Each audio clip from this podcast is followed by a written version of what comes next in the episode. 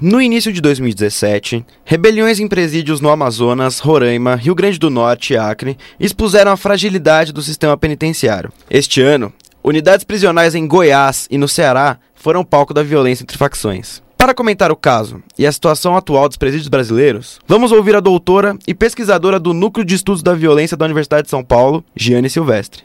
Doutora, por que a evidente crise de segurança nos presídios brasileiros parece tão negligenciada? Na verdade, é uma crise, mas não, não, é uma, podemos dizer que é uma crise permanente, né? não é uma crise clássica que acontece esporadicamente. O, os problemas que a gente está vendo no sistema prisional e na segurança pública no Brasil vêm se repetindo ano a ano, né? Então, na verdade, acaba sendo um episódio recorrente. A questão do encarceramento no Brasil cresceu muito, né? O número de pessoas encarceradas nos últimos 20 anos teve um, um crescimento da ordem de mais de 200%. Isso varia em cada estado, né? Então, na verdade, o que a gente está assistindo hoje é um pouco a consequência desse crescimento exagerado e desordenado do sistema prisional brasileiro. Tem a ver com, esse, com o número de pessoas que a gente está prendendo e com, com o tipo de crime, com o tipo de pessoas que a gente está prendendo. Né? A gente está prendendo muito e a gente está prendendo mal né? Porque a gente, é, o número alto de prisões não tem surtido efeito sobre a diminuição da violência, sobre a diminuição da criminalidade. Então a gente tem que fazer essa reflexão nesse sentido.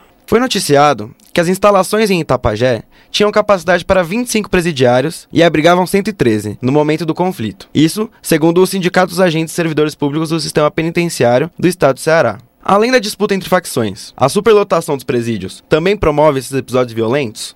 Nesse ponto, acho que a gente merece fazer uma ponderação, porque uh, lá em Tapajé, né, na verdade, não era um, um, presídio, era uma cadeia pública. E isso também é importante destacar, porque a, as cadeias públicas, elas não têm a mesma estrutura de uma penitenciária de um presídio. Elas são construídas para abrigar as pessoas presas por algumas horas, no máximo alguns dias, presos que estão em situação de trânsito. Só que a superlotação é tamanha que as pessoas acabam ficando cumprindo penas, né, ou então aguardando, no caso dos presos provisórios, aguardando suas sentenças, presos em cadeias públicas, que não têm a mesma estrutura de, de penitenciárias, né? Então as cadeias têm, geralmente têm celas pequenas, não tem raios, enfim, não tem a mesma estrutura que tem para uma pessoa cumprir uma pena adequadamente, né? Não que todos os presídios tenham, mas na cadeia pública a coisa é um pouco ainda mais precária. E então, num espaço que não é preparado para receber as pessoas para o cumprimento da pena e onde comportam 25, você colocar 113, é óbvio que é uma situação completamente inapropriada e que não, não poderia, enfim, é, proporcionar qualquer tipo de condições básicas, mínimas, né, para aquelas pessoas que estavam ali. Obviamente era um problema que poderia ter sido evitado, né, se, a gente não, se, se eles não tivessem sido colocados nessa, nessa situação. Então, nesse sentido, é, tanto a superlotação dos presídios, especialmente das cadeias cadeias públicas é um fator que aumenta sobremaneira é, a ocorrência desses tipos de episódios. Uma das justificativas apresentadas para o ocorrido foi a que a cadeia abrigava ambas as facções, ao contrário de outras unidades que, em virtude desse tipo de conflito, abrigam apenas presidiários de certa facção. Tal separação é uma medida coerente para amenizar os casos de violência?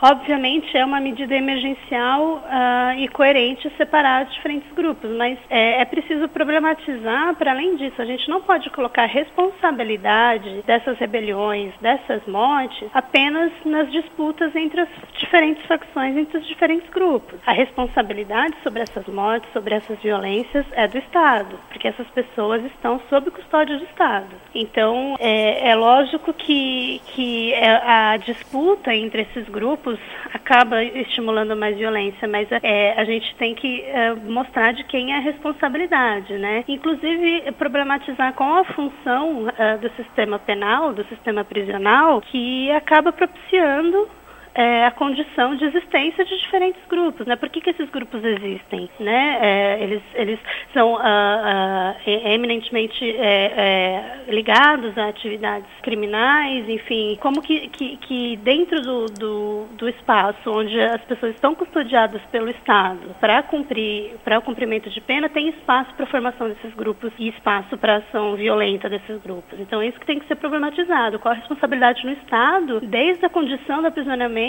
até a formação desses diferentes grupos. O ministro da Defesa, Raul Jungmann, afirmou na semana do incidente que o sistema de segurança do Brasil está, em suas palavras, falido e apontou para a falta de recursos. Esse é mesmo o ponto central do problema?